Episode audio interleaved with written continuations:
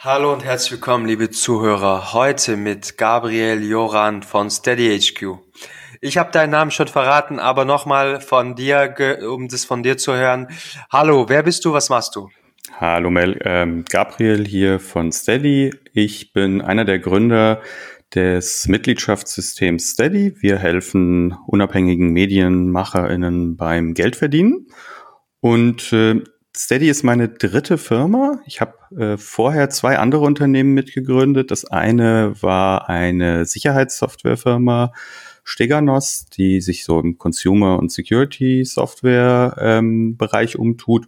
Und das andere ein äh, mobiles Social Network namens Akaaki, so ein ganz frühes Location-Based Network, was einem auf dem Handy andere Leute in der Nähe anzeigt. Das war so um 2007 herum. Das heißt, ich habe also schon äh, ein paar unterschiedliche Dinge gesehen und gemacht und äh, ein paar Ups und Downs ebenfalls schon miterlebt.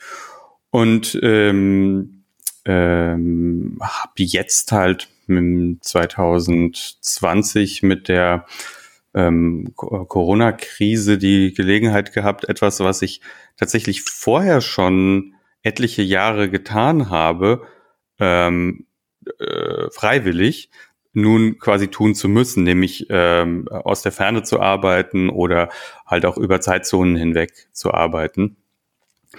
Und ähm, ich habe ähm, erstaunlicherweise ähm, vor den, bevor das losging mit Corona, ja, die Jahre vorher schon, einfach durch die Art und Weise, wie ich da gearbeitet habe, so eine Art, wie soll ich sagen, Abhärtung schon bekommen. Das heißt, vieles, was dann für viele Leute neu war oder ihnen also auch un unmöglich erschien, nämlich wie viel kann man eigentlich remote erledigen, ähm, wie kann man ein Team zusammenfügen aus, aus Menschen, die sich praktisch nie persönlich treffen, ähm, wie kriegt man das irgendwie produktiv hin und auch noch irgendwie angenehm. Ähm, mit diesen Problemen hatte ich mich halt schon acht Jahre vorher, zehn Jahre vorher beschäftigt und ähm, konnte dann immer guten Gewissens sagen, das geht. Also das ist möglich. Äh, konnte dann halt eben auf Organisationen wie zum Beispiel Steganos verweisen, die Sicherheitssoftwarefirma, die seit 2012 in so einem Modus arbeitet. Also die Leute sitzen verstreut, die MitarbeiterInnen und ähm, äh, in dem in dem Büro in Berlin sind nur ganz wenige Menschen und es funktioniert auch. Und äh, ne, das war das war sicherlich hilfreich, das, das schon mal gesehen zu haben. Na, irgendwann kennt man die, die Vor- und Nachteile und die Fallstricke und die Chancen und ähm, kann dann einfach aus der Praxis reden und muss nicht theoretisieren, ob sowas überhaupt theoretisch jemals funktionieren könnte. Mhm, mh, mh. Was macht Steady? Also wer ist euer Kunde, euer typischer Kunde? Es geht ja vor allem äh, äh, du hast von Medienkreierenden gesprochen. Also was sind äh, die potenziellen Kunden? Es geht ja vor allem um Podcasts. Sprich gerne darüber und wie sich da bei euch auf dieses Medium Podcast, was wir jetzt auch nutzen, Corona ausgewirkt hat. Ja, also Podcasts sind nicht der größte, aber der am schnellsten wachsende Bereich bei Steady. Ähm, Steady-Kunden sind ähm, kleine und mittelgroße Medienschaffende im weitesten Sinne. Also das können ähm, Online-Magazine sein, wie zum Beispiel die Titanic, ähm, die also natürlich aus einem Printmagazin ähm, ursprünglich ähm, hervorgegangen ist. Ähm, das können ähm, ähm, Online-Magazine sein wie Krautreporter oder Perlentaucher, ähm, die halt ausschließlich online existieren. Ähm, das können Blogs sein, ähm, das können aber auch eben Podcasts, Videokanäle und ähm, alles dazwischen sein. Ähm, unsere Kunden sind entweder kleine Teams, zwei Personen, sind Einzelkämpfer dabei, ähm, bis hin zu Redaktionen mit so einer Teamstärke von 20, 25 Leuten. Und die, die Steady-Kunden sind halt, ähm, sind da extrem breit aufgestellt von ganz kleinen Operationen, die quasi im Nebenjob gemacht werden. Ne, also ich betreibe, keine Ahnung, nebenher einen Podcast zu einem Thema, das mich interessiert und ähm, verdiene mir da ein bisschen was dazu über meine Mitglieder. Oh, bis hin zu, ähm, also von einer Handvoll Euro Umsatz im Monat bis hin zu fast 100.000 Euro im Monat ähm, äh, ist der Umsatz, den die, den die ähm, Steady Publisher machen. Das Prinzip ist, ist dieses, die Medien, die man konsumiert, für die man bereit ist, Geld zu bezahlen, sind die, wo ich irgendwie eine emotionale Bindung hin habe. Also es ist nicht alles eine rein transaktionale Geschichte im Sinne von Paid Content. Also ich bezahle äh, Summe X und dafür bekomme ich äh, Spiegel Plus, ja, oder ähm, Netflix oder ähm, äh, Spotify. Ja, also das ist, das sind Transaktionen. Ne? Ich gebe Geld, ich kriege Content. Ähm, vielleicht für 20 Prozent der Steady Publisher läuft das auch so, aber für die Mehrzahl läuft es nicht so. Für die Mehrzahl läuft es so, dass sie eine Fangemeinde schon haben und ähm, diese Fangemeinde kann man nochmal runterbrechen auf ähm, Leute, denen diese Publikation, dieses Medium wirklich wichtig ist und die wollen, dass das weiterhin existiert. Und die sind gewillt, dafür zu bezahlen. Ob die jetzt, ähm, wie du das jetzt nennen möchtest, ne? also es gibt Leute, die nennen das Spende, ähm, was es nicht ist, weil es ist keine gemeinnützige Geschichte und du kannst es auch nicht von der Steuer absetzen. Es gibt Leute, die, die ähm, nennen das aus dem Englischen Pledge oder Crowdfunding, was es auch nicht wirklich ist, weil es oft nicht um ein konkretes Ziel geht, im Sinne von wir brauchen bis übermorgen 100.000 Euro, sonst Ende, sondern es geht, wie der Name Steady schon sagt, um eine regelmäßige, meist monatliche Zuwendung an ein Medium und seine Macher, ähm, die man gut findet und von denen man möchte, dass sie weiterhin existiert. Bisschen wie Patreon einfach. Genau, also wir glauben das Gleiche, was äh, Patreon auch glaubt, ähm, nämlich dass, dass dieser, dass dieser, dieser Markt existiert. Ja, das mussten wir, als wir angefangen haben 2016, äh, noch beweisen, weil der, der, die gängige Meinung damals war, ja, das funktioniert vielleicht in Amerika, aber hier die Leute gucken halt aufs Geld und wenn ich irgendwas kostenlos haben kann, dann bezahle ich doch nicht dafür und so. Das stimmt aber nicht. Also das ist eine Geschichte, die man wieder und wieder hört. Die hören wir bei in jedes Land, in das wir neu reingehen, wieder. Also wenn es dann in Deutschland äh, läuft und äh, das tut es und wir machen unsere ersten Schritte in äh, Frankreich, äh, war auch das erste, was wir da gehört haben. Ja, in Deutschland funktioniert das vielleicht, aber die Franzosen sind ganz anders. Natürlich. So, ne? Auch die Italiener sind ganz anders. Die Briten sind sowieso ganz anders, ja. Aber selbst bei Computerspielen sehe ich ja Parallelen, oder Gabriel? Zum Beispiel früher, ja, zum Beispiel früher sagen wir mal ein Spiel wie StarCraft 2, ja.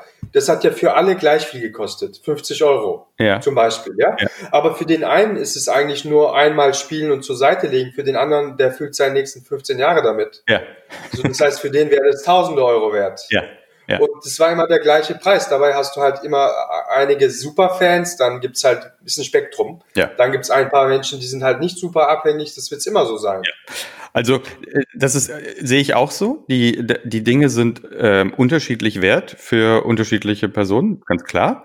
Und wenn ich mir jetzt, ähm, wenn man sich mal die Zahlen anschaut, sieht man so ganz grob über den Daumen gepeilt, ähm, 10 Prozent der ähm, Zuhörer oder LeserInnen von, von, von diesen Medien sind vier oder fünf Mal im Monat mit diesem Medium befasst oder mehr.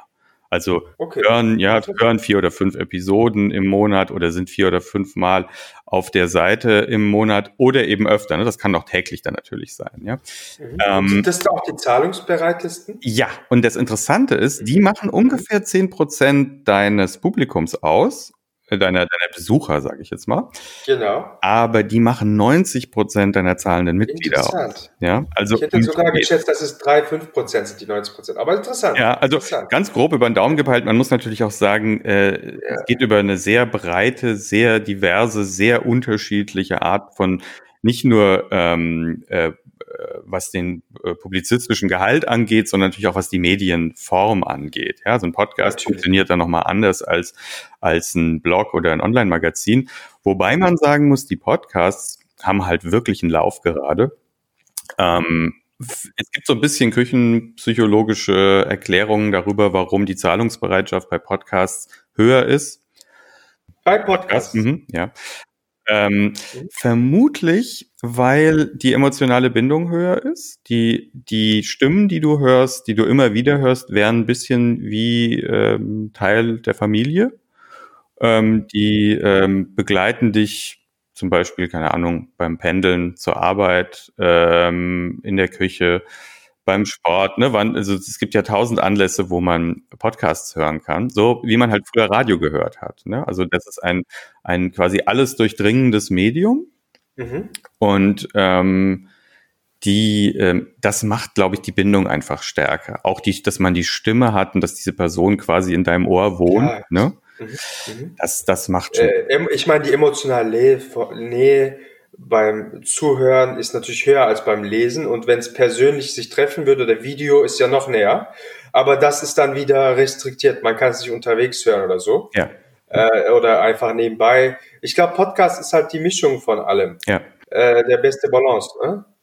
Sag, äh, in den 10 Prozent, äh, ist es da auch so, dass irgendwie davon, sagen wir mal, ein ganz kleiner Prozentsatz super viel spendet oder plätscht oder ist es sehr gleich verteilt? Und wie viel ist denn so ein durchschnittlich zum Beispiel? Wie viel wendet so jemand denn zu und über welchen Zeitraum im Schnitt? Damit ja. die Zuhörer ein Gefühl haben, wenn sie auch jemanden unterstützen möchten. Ja, also eine gute Orientierung ist, ist diese Faustregel, dass im Schnitt fünf Euro im Monat bezahlt werden. Das ist ein bisschen mehr, mhm. sind fünf Euro. zwanzig.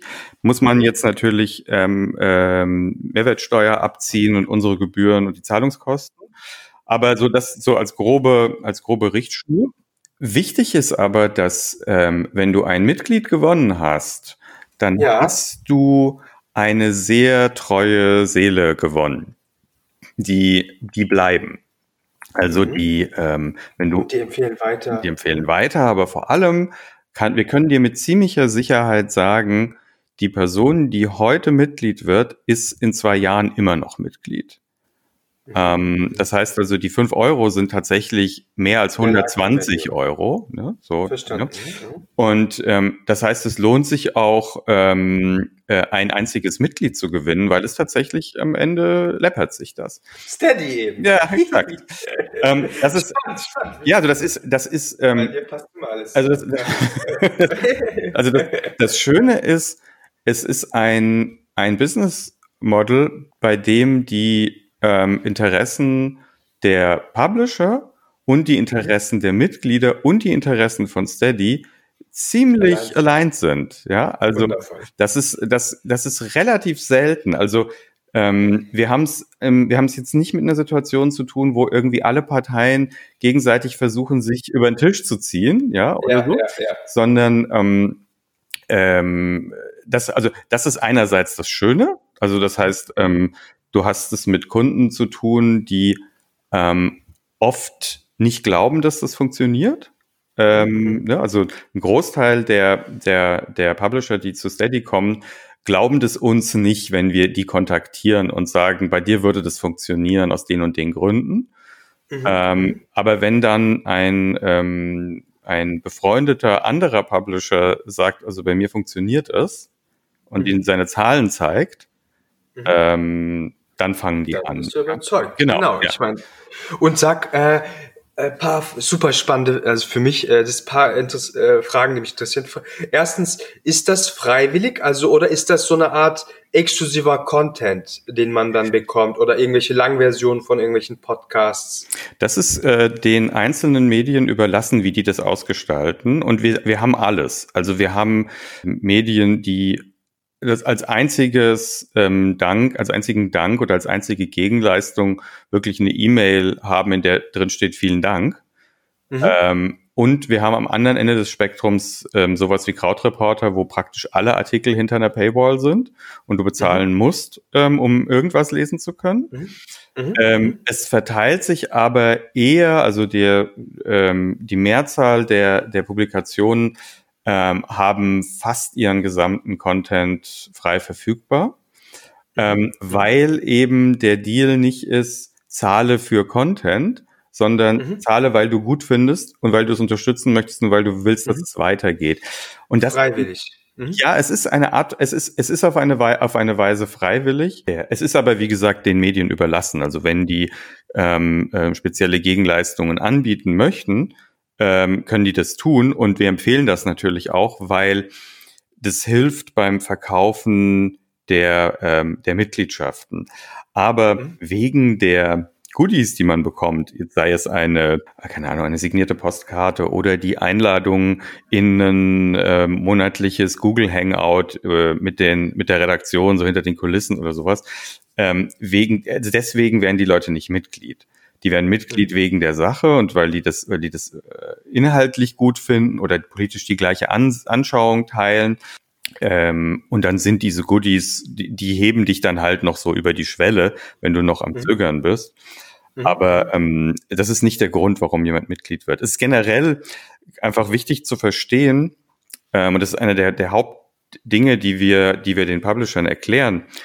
Ihr müsst euch nicht einen Arm und ein Bein ausreißen, um ein Mitgliedschaftsprogramm zu starten, damit die Leute euch fünf Euro im Monat bezahlen. Weil die, die das tun wollen, die brauchen einen einfachen und bequemen Weg und mhm. natürlich die Sicherheit, dass sie das jederzeit wieder kündigen können. Das, genau, selbstverständlich ja. ist es so, dass man das nicht von ein, ein Jahr oder sowas ja eh so halb freiwillig, das heißt, oder unterstützen gedacht, das heißt, die können es auch jederzeit kündigen, ja? Genau, also das Mitglied, das Steady einsetzt, weiß, dass es jederzeit ähm, seine Mitgliedschaft beenden kann. Wenn es mhm. monatlich abgeschlossen hat, dann sowieso einfach, ne, ist es in dem Moment halt zu Ende, in dem es beendet wird. Man kann auch mhm. ja, jährliche Mitgliedschaften ähm, abschließen und tatsächlich 30, 40 Prozent der Mitglieder tun das.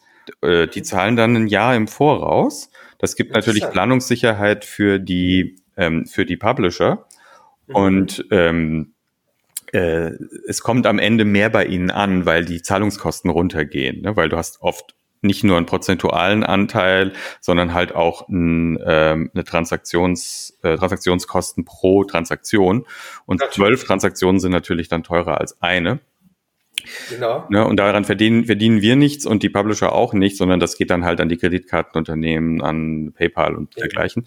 Und mhm. ähm, das kann man transparent machen und das motiviert dann nochmal Leute zu sagen, okay, dann zahle ich jetzt per, zahle ich jetzt halt. Finde ich gut. Ja. Und das wäre die nächste Frage gewesen. Gibt es denn Outlier, Gabriel? Habt ihr auch dafür eine Lösung? Also wenn jemand, sagen wir mal, dass jemand auch mal gerne sehr viel Geld investieren würde oder ein größeres äh, Package. Habt ihr dafür auch Lösungen schon? Ja, also es gibt, ähm, was wir zum Beispiel sehen, ist, es gibt Publisher, die nutzen Steady, um ähm, Sponsor, äh, Sponsorships zu verkaufen. Also du, mhm. die bieten dann ein Paket an, das kostet dann irgendwie nicht fünf Euro im Monat, sondern äh, sondern 500 oder 1000 mhm. Mhm. und ähm, schreiben dann in die Paketbeschreibung rein, okay, wer das kauft, dessen ne, Firmennamen, Slogan, whatever, äh, äh, erwähnen wir dann halt einen Monat lang in dem Monat in dem Podcast. Ne? Das ist möglich.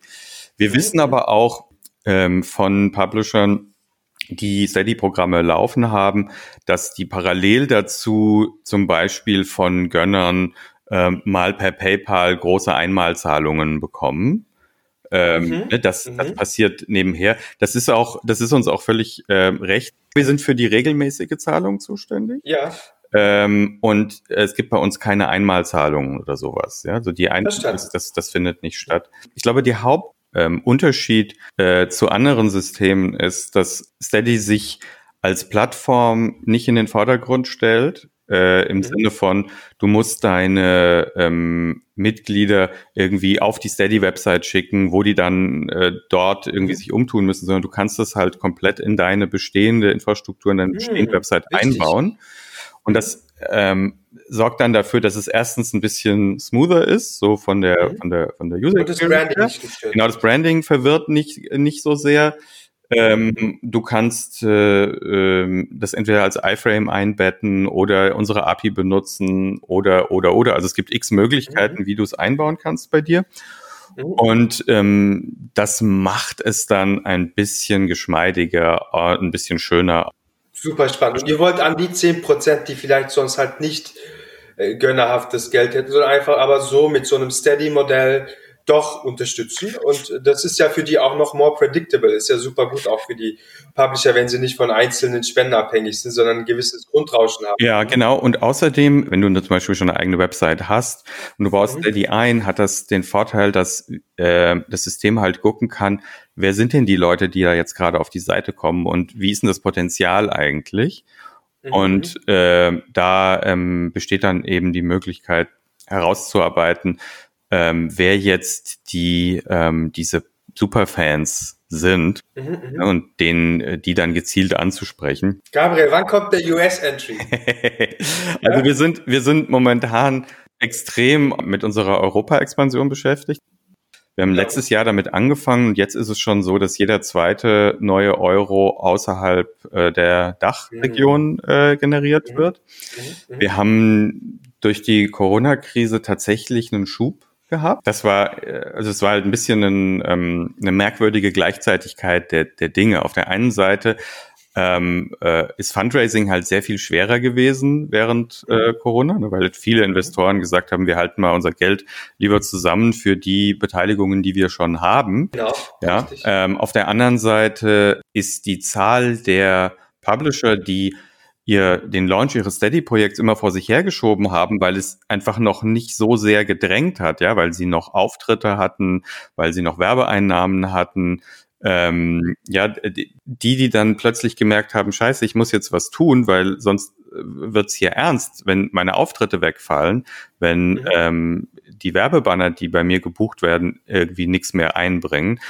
Äh, ja. Es kam ja alles zusammen dann mit dem ersten Lockdown. Mhm. Ähm, und dann haben wir gemerkt, dass plötzlich es einen Schub gab an neuen, an neuen Steady-Projekten.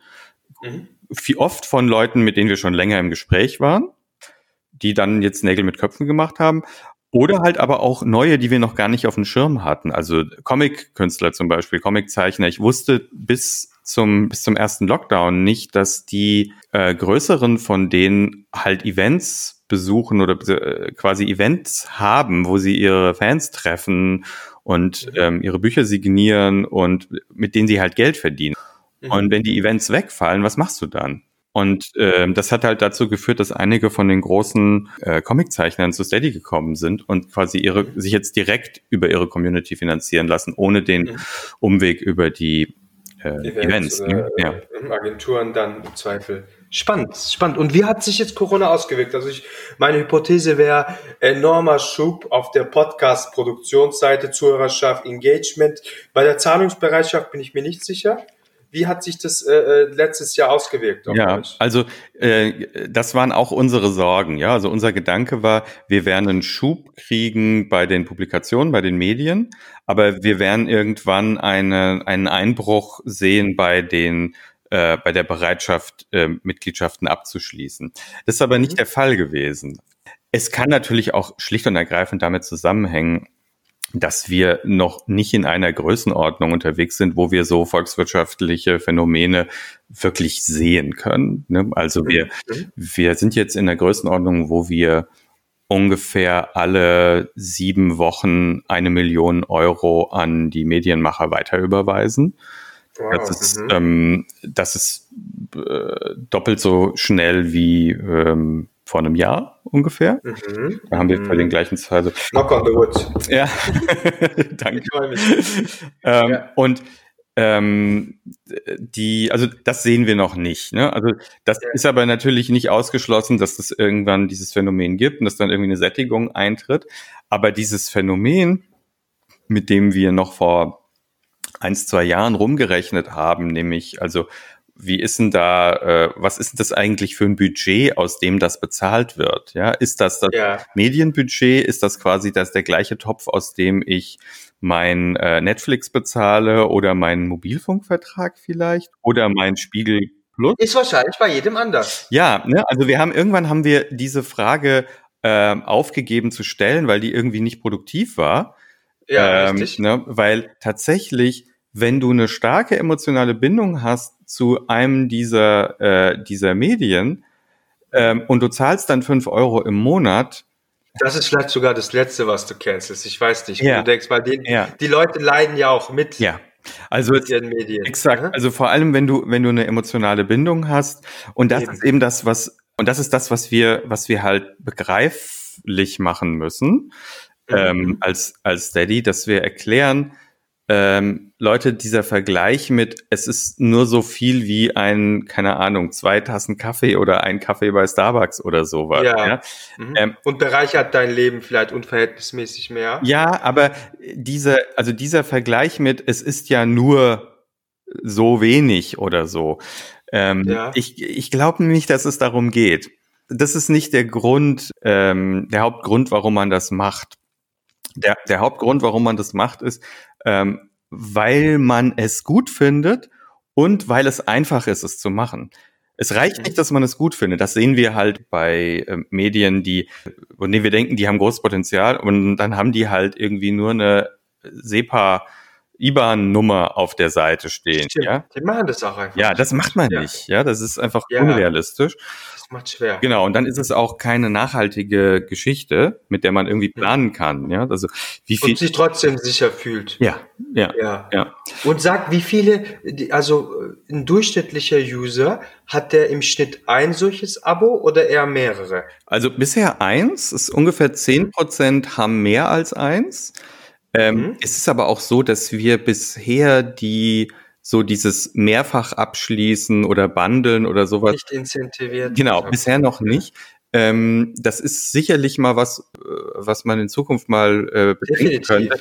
Es, mhm. es wirft halt einen Haufen ziemlich komplizierter Probleme auf. Aber ich sehe Potenzial, weil euer Mindset ist ja unterstützend. Weißt du, diese Leute, euer Kundschaft ist ja wirklich ein sehr, eine schöne Kundschaft die anders, ein anderes Mindset hat. Jeder Euro von euch ist vielleicht mehr wert als ein herkömmlicher Euro, weil die Leute da wirklich aus Herzen das geben, so, von Herzen. Ja. Und vielleicht auch andere Leute mit akquirieren und vielleicht kann man, keine Ahnung, es gibt, glaube ich, viele Optionen an Bundling und eure Kundschaft ist ein anderes als so eins, vielleicht Software-Tool. Ja. Daher sehe ich da definitiv Potenzial, dass ihr jeder 5-Euro-User jetzt ist, ich denke, hat einen sehr hohen Lifetime-Value. Also da, durch Bundling, durch Referrals. Ja, mhm. also da ist, da ist, da ist sicherlich noch ganz cool. viel Potenzial drin.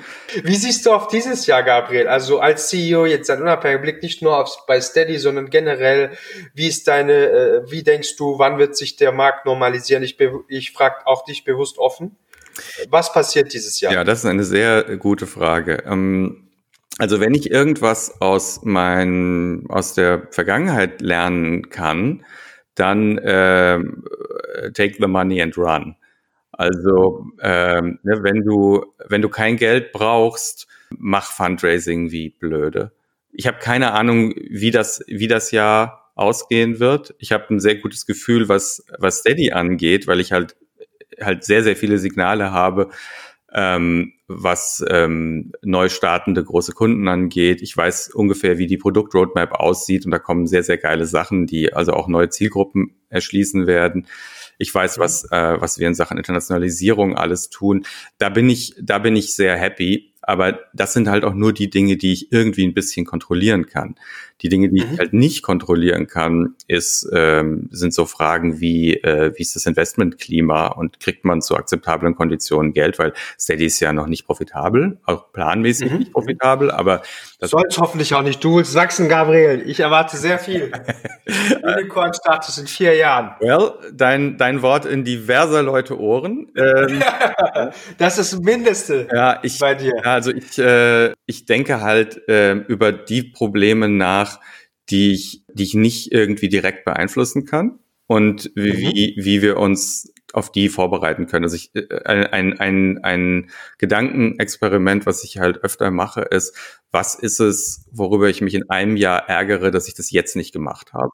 Ja. Und das ist, ähm, das ist bei einer Firma, die noch nicht profitabel ist und mhm. die mhm. aber weiß, was sie tun muss, Mhm. Ähm, äh, natürlich zum ganz großen Teil ähm, Fundraising. Also das ist die, das ist eigentlich mein, ein Großteil meiner Aufgabe. Denke auch, denke auch. Und wie ist deine Sicht auf ungefähr Timing? Wir sind jetzt Anfang Januar 2021.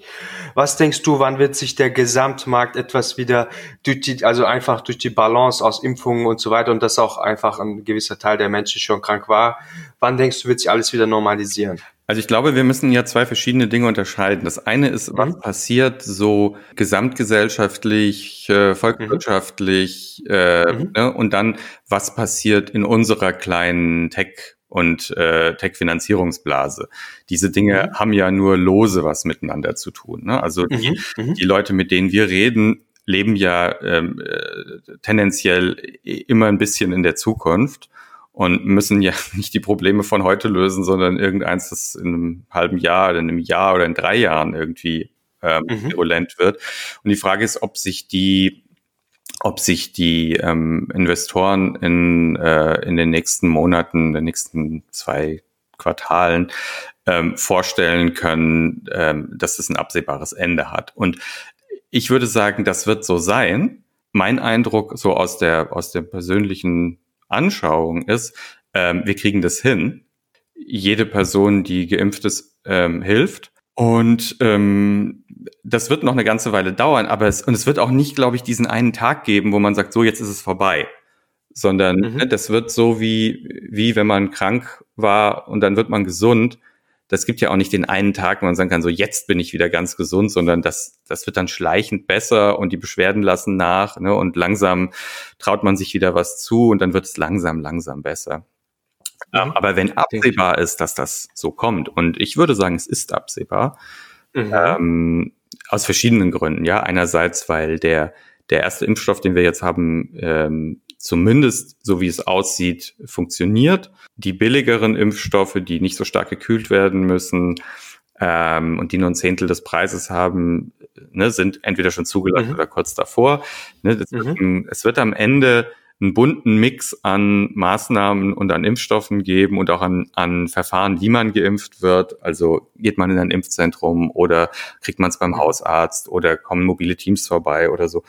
Das, wir kriegen das hin, ja. Also wir haben schon, wir haben schon andere äh, äh, ansteckende Krankheiten und ja Epidemien äh, überstanden ähm, und dieses, dieses kriegen wir auch hin. Mhm. Und in der Tech-Szene sagst du, wenn es absehbar wird, dann werden die Leute sich auch, also ich denke, ich meine, die generell die Aktienmärkte sind sehr spannend, ja, wie sie sich entwickeln. Ja. Äh, da ist ja noch sehr viel Optimismus drin, ja. glücklicherweise. Ja. Okay, ich danke dir für deine Sicht. Cool.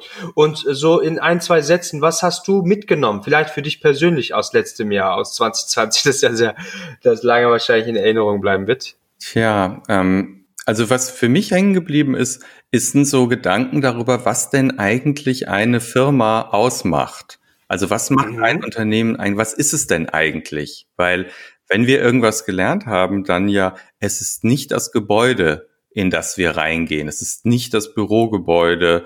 Es ist nicht der Meetingraum oder oder ich, das sind meine Worte. Ich sage mal, es ist nicht das Office, es ist nicht der Laptop. Ja, ja. Ja, es ist, erzähl. Mhm. Was ist es denn dann? Und ähm, wenn man sich, ja, wenn man sich so mhm. vor Augen führt, was ist es denn am Ende? Ähm, es sind die Gespräche, die wir haben. Es sind mhm. die E-Mails, die wir uns schreiben. Es sind die Slack-Messages. Es sind die Zoom-Calls. Es ist am Ende eine, wenn du so willst, endlose Konversation. Ne, eine Firma, mhm, ist ein, Firma ist ein Gespräch. Das heißt, wenn du in einer Welt, wie sie jetzt ist, irgendwas ähm, bewirken willst, dann musst du bessere Gespräche führen. Das heißt, du musst, mhm. äh, äh, du musst besser mhm. zuhören, du musst mehr darüber nachdenken, mit wem du redest, mit wem habe ich nicht geredet darüber. Ja, ganz oft frage ich mich, okay, habe ich allen, habe ich mit allen geredet, mit denen ich darüber reden sollte? Ja, ich bin ein ganz großer Fan von dieser japanischen Diplomatie, wo du quasi nicht alles in der großen Runde besprichst, sondern wo du quasi x Einzelgespräche führst. Mhm. Ähm, weil du damit ganz viel Politik und ganz viel Eitelkeiten und ganz viel Performance mhm. rausnehmen kannst. Ne? Also ich kenne zum Beispiel, ich kenne Gruppen von Leuten, die mhm. als Einzelpersonen ganz toll sind und sobald man die in einen Raum zusammentut, ganz furchtbar. Mhm. Ähm, mhm. ja, und wo dann, so. wo man dann denkt, irgendwas ist gerade passiert, ja, irgendwas hat diese Einzelperson gerade kaputt gemacht. Das, so geht's jetzt irgendwie nicht mehr. So ähnlich ist es zum Beispiel auch, wenn du, das ist für mich das andere, die andere Lektion aus dem letzten Jahr, die Wahl der Tools ist also bestimmt das Ergebnis. Also wenn ich, ähm, wenn wir zum Beispiel sagen, okay, ähm, keine Ahnung, du schreibst das Strategiepapier und dann diskutieren wir das, machst du hier mal in Google Doc auf und schreibst es da rein. Mhm. Mhm. Mhm. Ähm, wenn ich das mache und gebe dann das Google Doc frei, was ich dann kriege, ist äh, Redigatur. Also Leute, die sagen, okay, den Satz aber hierhin und hier ist ein Komma genau, richtig. und weißt richtig. so. Und dann reden wir über der Prozess Text. bestimmt den Outcome. Ja, mhm. ja. Und mhm. äh, also, dass man quasi diese beiläufigen Entscheidungen, ja, das, ne, also keine Ahnung, dann machen wir halt mit Slack oder mit Google Docs oder mit Notion oder mit Miro-Boards oder weiß der Teufel, ja. Mhm. Ähm, das ähm, bestimmt extrem, was dann passiert. Also Deswegen sind Wahlgesetze und Prozesse auch so wichtig. Ja, also dass man sie richtig setzt. Also ne? das, der, der Prozess entscheidet über das Ergebnis und mhm, die mhm. Tools entscheiden über den Prozess. Und ähm, zum Beispiel, ich bin, bin überhaupt kein Fan von diesen, von diesen äh, Miro-Boards. Mhm. Ähm, mhm. Ich habe mhm. mal eine Weile gedacht, das ist es. Und es gibt sicherlich gute Anwendungsfälle dafür. Aber wenn ich die sehe, habe ich oft das Problem, dass ich denke, ich brauche eine Gebrauchsanleitung dafür, weil jemand hat das vorbereitet und hatte irgendeine Struktur und irgendeine Idee im Kopf, im Kopf und dann mhm. gibt es ganz viele Pfeile und oft mhm. nicht klar, heißt der Pfeil folgt aus oder bedingt dies? Oder das ist generell das PowerPoint-Thema in meinen Augen. Also du hast einfach 15-dimensionale oder mehr, die Realität ist komplex, musst du auf zwei und da musst du so stark vereinfachen und so wie ein abstraktes Bild erkennen, das irgendwie tausend Sachen sein könnte.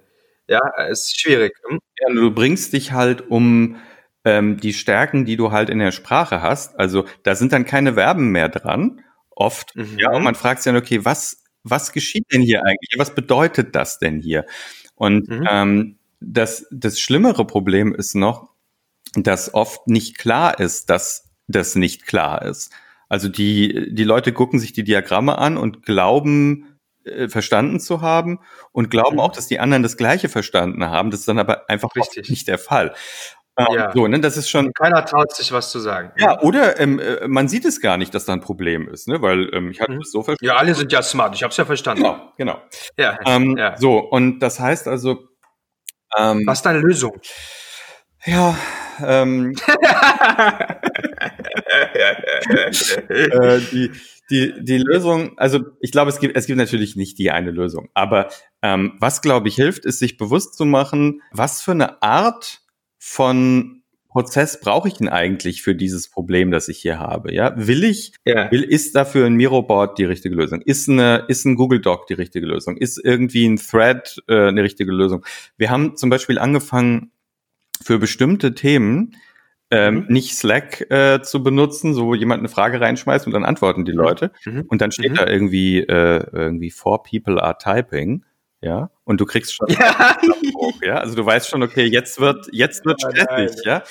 Um, oder ich meine, du guckst auf diese drei Pünktchen oder ne, so irgendwie so und so ist, ist, ist Typing und dann ja, ja. irgendwie 15 Minuten nichts und denkst, okay, es wird ein Riesenroman und ich hörte dann, weißt, oh nein, ja. ja. Ähm, Was ist die Lösung in dem Fall so, gewesen? Genau. Wir, wir, haben angefangen, ein, äh, ein anderes Tool zu benutzen, das nennt sich Threads, also T-H-R-E-A-D-S und das ist quasi, eigentlich ist es ganz Banane, das ist wirklich nur so, ein, so, ein, so, ein, so, ein, so eine Forumssoftware eigentlich wo, okay. du, wo du quasi Sachen zur Diskussion stellen kannst. Und nicht Realtime. Und nicht Realtime. Und du kannst, ähm, äh, du kannst quasi ein Häkchen dran machen an ein, an ein Text und sagen so, Decision made. Ja, du kannst sagen, okay, das ist die Entscheidung.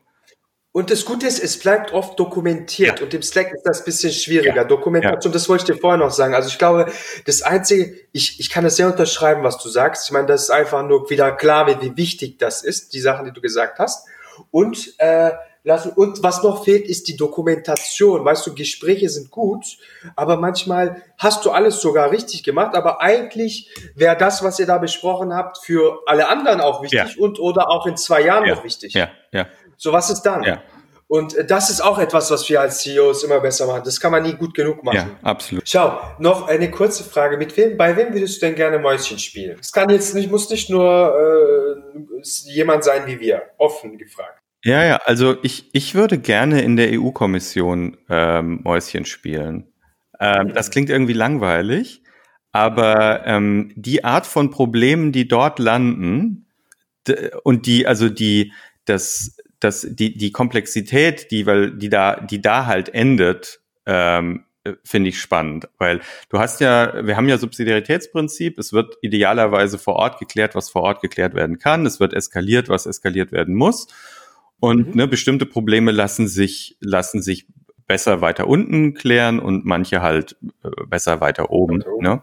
Mhm. Mhm. Und ähm, diese ähm, zum Beispiel die, die ähm, Verhandlungen und Entscheidungen darüber, welcher Impfstoff wird gekauft, bei wem, mhm. zu welchem Preis, wie viel.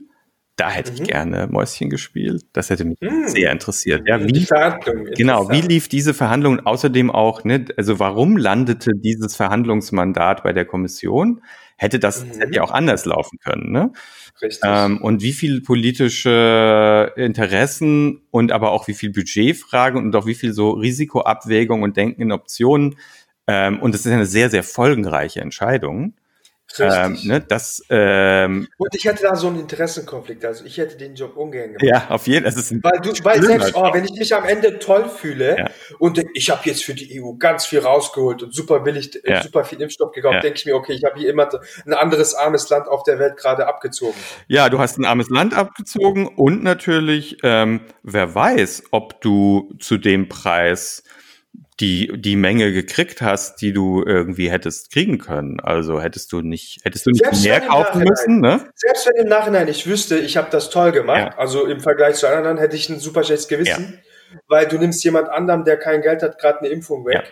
Äh, das sind auch Menschen, ja. Das ist leider jetzt gerade ein Nullsummenspiel. Also so. genau, also du hast natürlich, ich meine, du hast einen Auftrag, ne, und du bist in erster Linie den Bürgern Europas halt was schuldig. Ähm, darauf kann man sich natürlich, wenn man diese Funktion das hat, kann man sich darauf kann man sich zurückziehen. Ne? Ja, äh, ja. Ähm, wollen, und ja. ich meine, so, äh, so, so hart das klingt, du, du wirst natürlich immer das Problem haben, solange du einen globalen moralischen Horizont hast und sagst, meine, äh, solange es irgendwo auf der Welt Ungerechtigkeit gibt, werden wir nicht ruhen, solange wirst ja. du wirst du dieses Problem haben. Das heißt, es wird nie aufhören, nicht natürlich. Richtig. Nur als Unternehmer habe ich ja diesen jetzt nicht unbedingt, weißt du, ich ich nehme jetzt gerade niemandem was weg, wenn ich hier was schaffe, äh, aber da hätten wir das und das deswegen Respekt vor diesen Leuten, ja. die das ja. diese Verantwortung Also sehr sehr unangenehme komplizierte, Eben. schwierige Aufgabe, wo man nicht richtig gewinnen kann. Also dieses schwierige, un, unklare, unangenehme, was machen ja. wir denn da jetzt? Ja, also was sind die richtigen Kriterien? Woran würden wir denn erkennen, ja. dass wir eine gute Entscheidung gefällt haben? Ich sag, ich sag immer früher gesagt, äh, manche Leute, die rennen dorthin, wo alle wegrennen. Ja, ja also ich habe gestern mit einem, ich habe gestern mit einem Freund gesprochen, der ist ähm, auch Unternehmer und mhm. ähm, macht aber ähm, hat jetzt öfters so Projekte gemacht, wo er in in Firmen äh, so auch so interimistisch reingegangen ist und mhm. hat da irgendwie ähm, ausgeholfen und der hat mir gestern gesagt, also wenn wenn ich anfange wenn ich anfange Witze zu machen, äh, dann ja. ist, dann ist ernst. Ja, stimmt. Mit welchen zwei Personen soll ich demnächst deiner Meinung nach sprechen? Also ob wir das tun, das heißt, ja, ja das ist die erste. Also es ist Christoph Kappes, K-A-P-P-E-S. Ähm, der hat ähm, tausend Sachen schon gemacht. Äh, äh, der hat mit Sascha Lobo zusammen eine Firma gegründet, SoBooks. Der hat ähm, für Escada mhm. gearbeitet. Der hat für Wirecard gearbeitet. Der hat für mhm. äh, E-Commerce-Unternehmen gearbeitet. Ähm, für klassisches Brick-and-Mortar-Geschäft. Der hat irgendwie mhm. schon alles gesehen. Und ähm, ja, das muss er dir selber erzählen. Ich weiß gar nicht, ob ich, ob ich, das, ob ich das, erzählen darf. Ähm, okay, okay. Ne, also ähm, äh, ich mache euch gerne miteinander bekannt. Der ist ein super Gesprächspartner ähm, und ähm, äh, äh, ja in vielen in vielen Branchen zu Hause. Und witzig ist er. Ja, super, das mag ich. Und wer ist die zweite Person? Ja, wer ist die zweite Person? Ähm, ist wahrscheinlich äh, eine, ähm, äh, eine Bekannte von mir aus der Schweiz, ähm, die bei der Gründung der Republik dabei war. Das ist ein ebenfalls mitgliederfinanziertes Online-Magazin, das das ziemlich verkrustete und ziemlich problematische, die ziemlich problematische Schweizer Medienlandschaft aufgewirbelt hat. Ähm, mhm. Nadja Schnetzler. Nadja ist, ist auch Unternehmerin, Gründerin von Brainstore und ähm, Organisationsberaterin. Sie im Gegensatz zu mir, glaube ich, liebt Miro Boards und ähm, mhm. äh, sie, sie, sie lebt in einer Welt aus Post-its und Organisation. Und mhm. wenn du irgendwas wissen willst darüber, wie man Leute zusammenkriegt, wie man Leute zusammenschweißt, wie man große und kleine Organisationen auch über die Ferne funktional kriegt und dann auch noch mhm. mit jemandem mit irgendwie Humor und Sachverstand, äh, dann äh, Nadja Schnetzler. Super. Ist notiert. Vielen Dank. Ist notiert. Und wie können wir und die Zuhörer dich unterstützen? Und wie können wir dich erreichen? Ja, also am, am, am besten erreichbar über Twitter. Ich bin Gabriel mhm. Berlin auf, auf Twitter. Mhm. Die mhm. ähm, äh, am besten helfen ist ähm, gucken, was sind die Medien, die man regelmäßig hört, liest, anguckt und mhm. schauen, ob die schon ein Mitgliedschaftsprogramm anbieten. Und mhm. ähm, wenn die noch nicht bei Steady sind, denen mal sagen, guck mal, es gibt hier Mitgliedschaftsprogramme, du kannst die anbieten. Und ähm, das ist Win-Win, das nimmt ihnen ja nichts weg, das ist ja ein nichts, zusätzliches genau, Einkommen. Es nimmt ihnen nichts weg. Es gibt no ganz wenige, die ähm, das dann wieder aufgeben, weil man, mhm. man, man verliert nichts. Man hat einen zusätzlichen Erlösstrom und ähm, nicht wenige, bei nicht wenigen ist es so viel, dass es der Haupterlösstrom wird. Super, klasse. Gibt es noch was, was du scheren möchtest? Sucht ihr irgendwelche Leute für euch, vielleicht Zuhörer, die dabei sind, die der spannend sein können? Kann. Ja, ähm, wobei äh, das ist jetzt ein deutschsprachiger Podcast ähm, und ähm, wir suchen aber momentan ähm, Unterstützer für den spanischsprachigen Markt. Mhm. Also mhm. Country Specialists Spain, Leute, die irgendwie in der Medienszene in Spanien zu Hause sind, gerne auch ähm, Leute, die am Anfang ihrer Karriere stehen, vielleicht ein Journalismus, Journalistikstudium hinter sich haben oder Kommunikation, etwas in der äh, in dem Bereich ähm, gemacht haben, vielleicht auch selber äh, publizistisch irgendwie aktiv sind. Ähm, mhm. Das wäre alles super. Ähm, da, da suchen wir gerade. Vielen Dank. Habe ich irgendwas vergessen zu fragen, Gabriel, was du mich gefragt hättest? Oder umgekehrt, was ich hätte dich fragen Nee, ich bin, ich freue mich über das, äh, über das Gespräch. Ich hoffe, es ist für die, für die ZuhörerInnen genauso interessant wie für uns. Und, äh, wie entertaining auch. hoffentlich, hoffentlich. Äh, wie immer eine Freude, dich zu sprechen. Danke, Gabriel. Danke, Matt.